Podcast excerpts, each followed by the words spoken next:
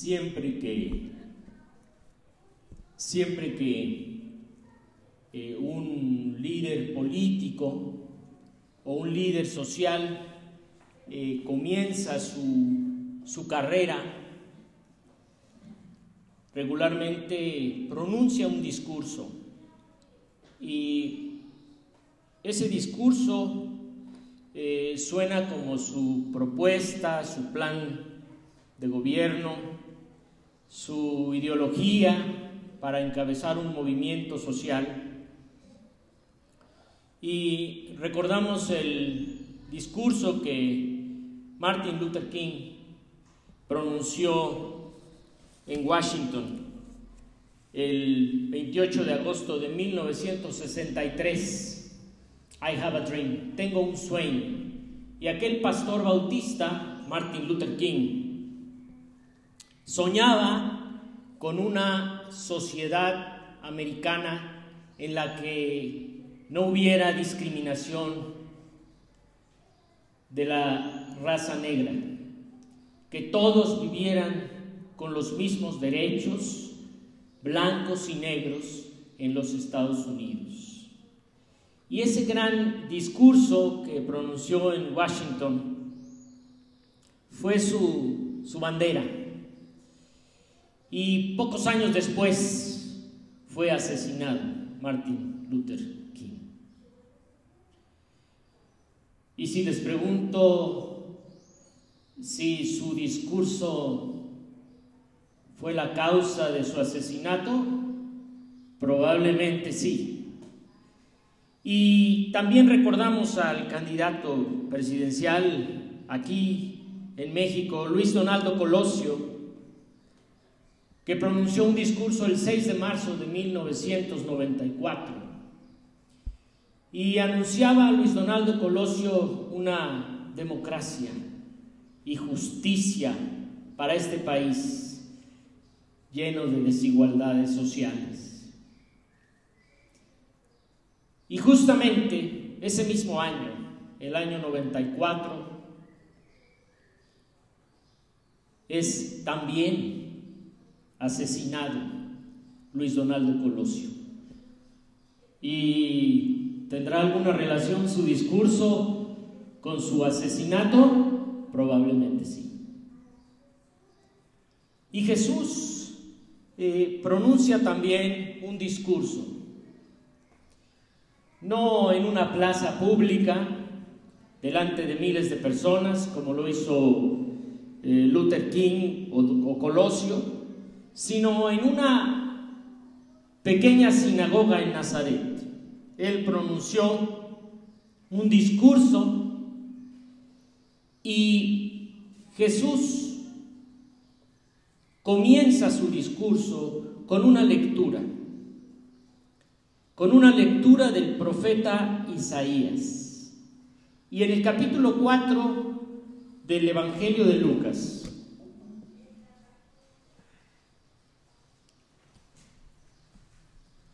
cuando llega Jesús a Nazaret, donde él se había criado, en el versículo 16 del capítulo 4, en un sábado entró en la sinagoga, como era su costumbre, se levantó para hacer la lectura y le entregaron el libro del profeta Isaías. Y al desenrollarlo, encontró el lugar donde está escrito, el Espíritu del Señor está sobre mí, por cuanto me ha ungido para anunciar buenas nuevas a los pobres. Me ha enviado a proclamar libertad a los cautivos y dar vista a los ciegos, a poner en libertad a los oprimidos, a pregonar el año del favor del Señor. Luego enrolló el libro, se lo devolvió al ayudante y se sentó. Todos los que estaban en la sinagoga lo miraban detenidamente y él comenzó a hablarles, hoy se cumple esta escritura en presencia de ustedes. Todos dieron su aprobación, impresionados por las hermosas palabras que salían de su boca. ¿No es este el hijo de José? se preguntaban.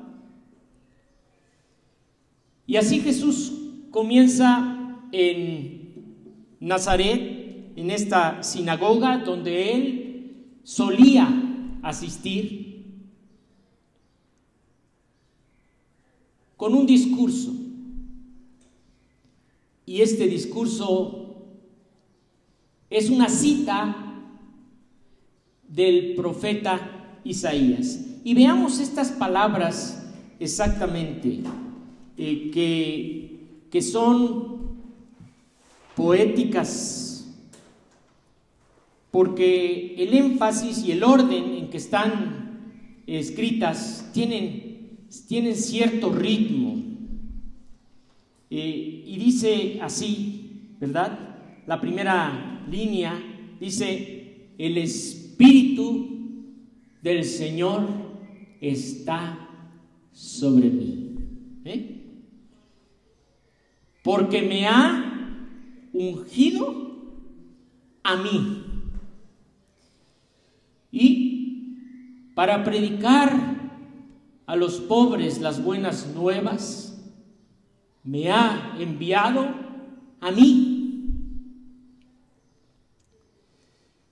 A proclamar libertad a los cautivos y vista a los ciegos, a liberar a los oprimidos, a predicar el año agradable del Señor. Y si ustedes se dan cuenta en estas primeras líneas, Jesús eh, menciona este pronombre a mí. El Espíritu Santo está sobre mí. El Espíritu Santo me ha ungido, ha ungido a mí. Eh, y luego a pregonar, a predicar las buenas nuevas a los pobres ha enviado a mí. Y este pronombre nos indica de una manera enfática y específica que es Él el que va a realizar esta misión. Está afirmando que esta es su misión que le corresponde única y exclusivamente a Él. Y por eso está subrayado el pronombre mí. Tres veces se repite. Y enseguida, en letra roja, está la naturaleza de la misión de Jesús. ¿Cuál es la misión de Jesús? Predicar las buenas nuevas a los pobres y también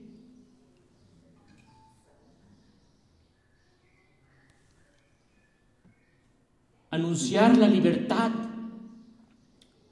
a los oprimidos y la vista a los ciegos y predicar el año del favor del Señor. Y todas estas acciones que están en color rojo son las acciones que van a llevar al objetivo de Jesús. ¿Cuál es el objetivo? Liberar a los oprimidos. Si algún líder en la historia humana ha tenido la misión de liberar a los oprimidos, ha sido Jesús. Y no negamos la importancia que han tenido los líderes como Luther King, como Colosio, como Gandhi y muchos otros que han anunciado la libertad, la justicia para los hombres. Pero Jesús es el único en quien el Espíritu Santo ha venido, lo ha ungido, lo ha elegido para cumplir esta misión que Dios le había encomendado. Y es el Espíritu Santo el que está dirigiendo a Jesús. Nosotros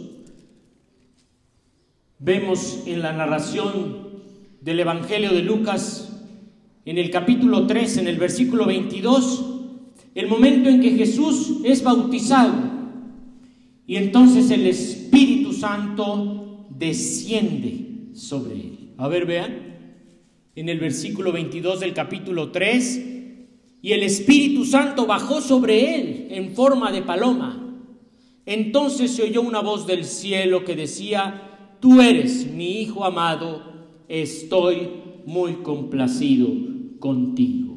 Ahí está el Espíritu Santo siendo entregado a Jesús, descendiendo sobre Jesús. Y después Jesús va al desierto. Versículo 1 del capítulo 4 de Lucas. Lucas capítulo 4 versículo 1 dice, Jesús, lleno del Espíritu Santo, volvió del Jordán y fue llevado por el Espíritu Santo al desierto. Va Jesús, guiado por el Espíritu Santo, a enfrentarse con su mayor oponente, el diablo, a quien venció en ese conflicto, en esa tentación. Hasta que el diablo desistió ya no voy a tentarte por el momento, buscaré otra oportunidad. Y luego en el versículo 14 del capítulo 4, Jesús regresa a Galilea en el poder del Espíritu. Allí va Jesús fortalecido, guiado por el Espíritu Santo. Y Jesús Dice en el versículo 15, enseñaba. ¿Qué hacía? ¿Qué hacía Jesús? Enseñaba en las sinagogas y todos lo admiraban. Esta es la misión de Jesús en el poder del Espíritu Santo. Y llega precisamente a la sinagoga en Nazaret, de un pequeño pueblo su pueblo de crianza. Y allí delante de todos lee la escritura y dice, el Espíritu Santo está sobre mí.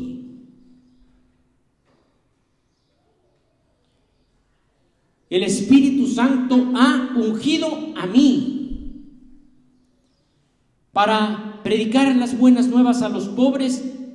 Ha enviado a mí a anunciar la libertad a los oprimidos y la vista a los ciegos.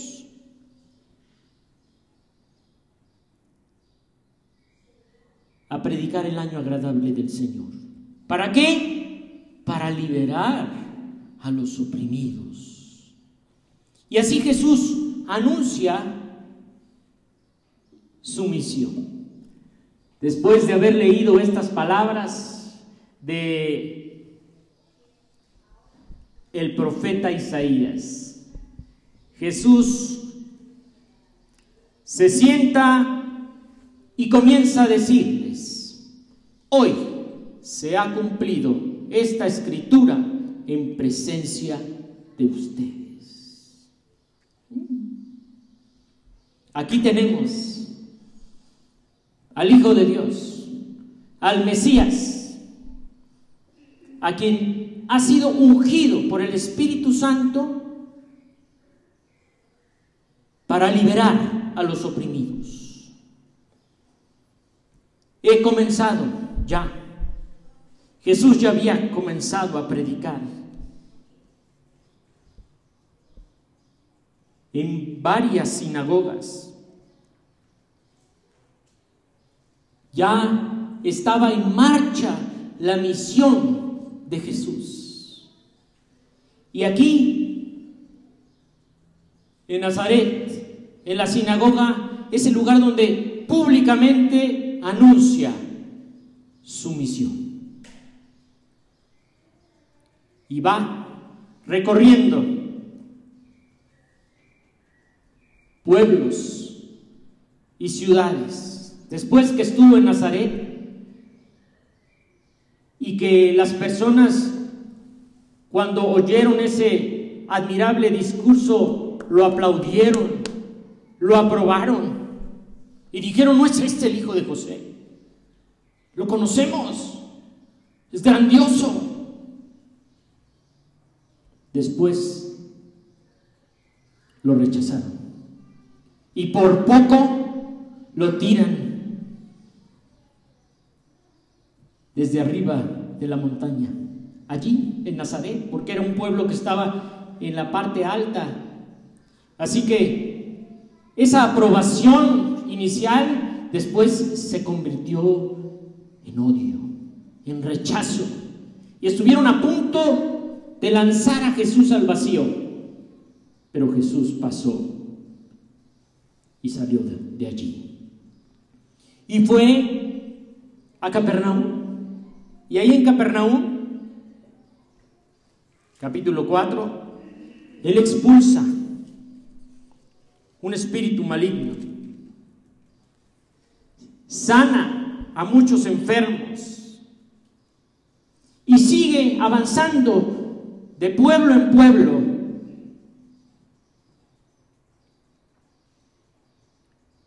Y la gente lo buscaba. Capítulo 4, versículo 42, segunda parte. La gente andaba buscándolo y cuando llegaron a donde él estaba, procuraban detenerlo para que no se fuera. ¿Cómo se va a ir el médico? El que expulsa demonios, el que sana enfermos, que se quede con nosotros.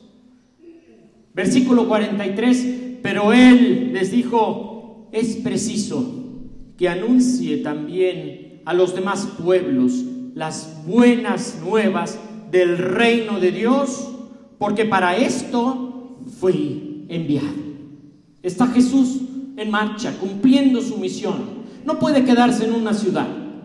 Va recorriendo una a una, sanando enfermos, expulsando demonios, anunciando las buenas nuevas del reino de Dios a los pobres liberando a los cautivos por el diablo. Y siguió predicando en las sinagogas de los judíos. Versículo 44. Él es Jesús.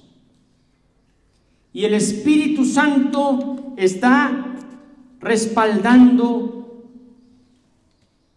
su tarea está fortaleciéndolo para que cumpla esta misión que Él ha anunciado.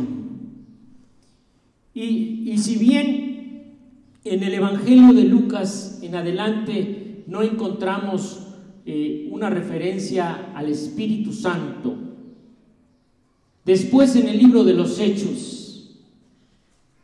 vemos que Jesús les dice a sus discípulos, quédense aquí.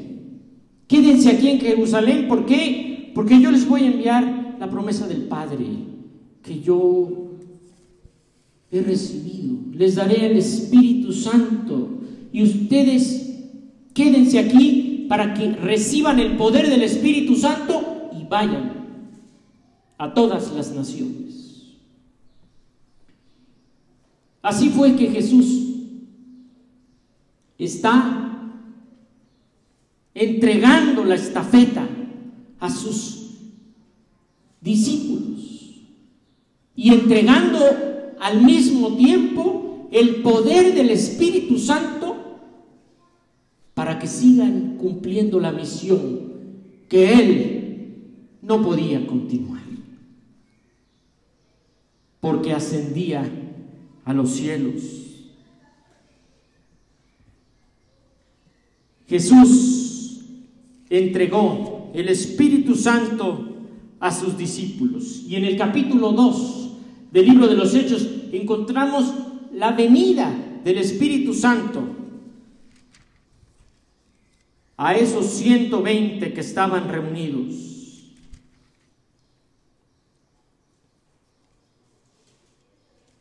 Porque el Señor, Jesús, dice el versículo 22 del capítulo 2 del libro de los Hechos, Jesús fue un hombre acreditado por Dios, con milagros, señales y prodigios que realizó Dios entre ustedes por medio de él, como bien lo saben declaró Pedro a aquella multitud. En el poder de Dios hizo todas estas obras. Sanó enfermos, expulsó demonios, resucitó muertos, porque Dios estaba con él.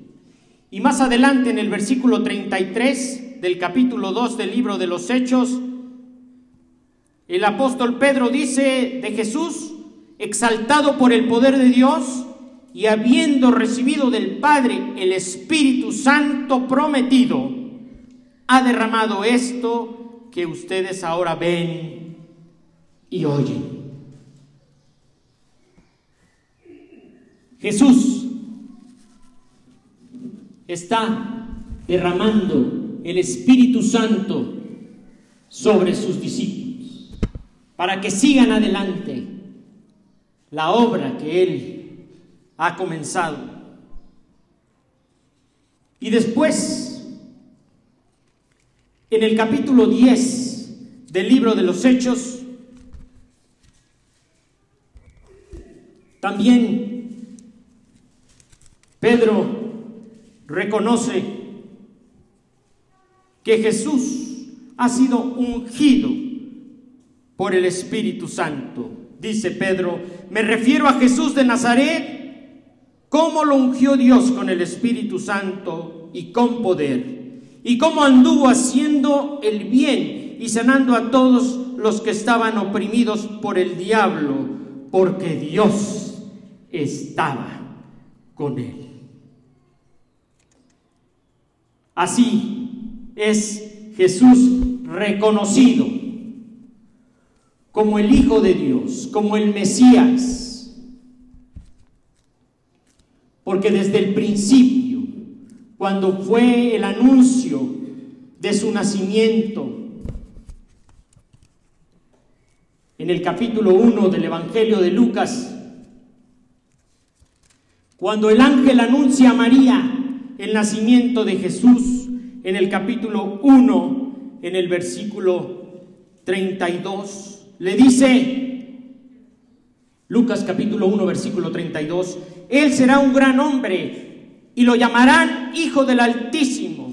Dios el Señor le dará el trono de su padre David y reinará sobre su pueblo de Jacob para siempre y su reinado no tendrá fin.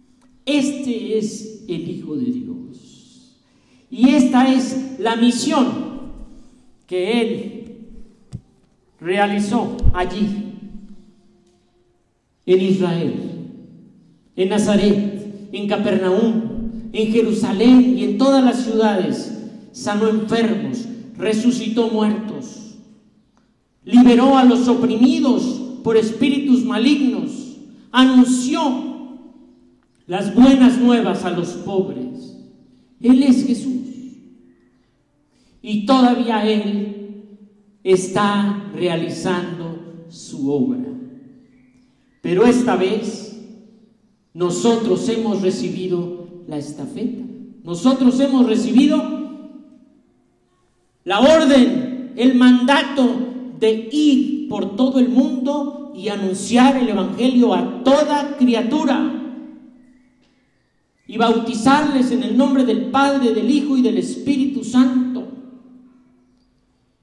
Y además nos ha dado la estafeta, el poder, el Espíritu Santo para que lo hagamos.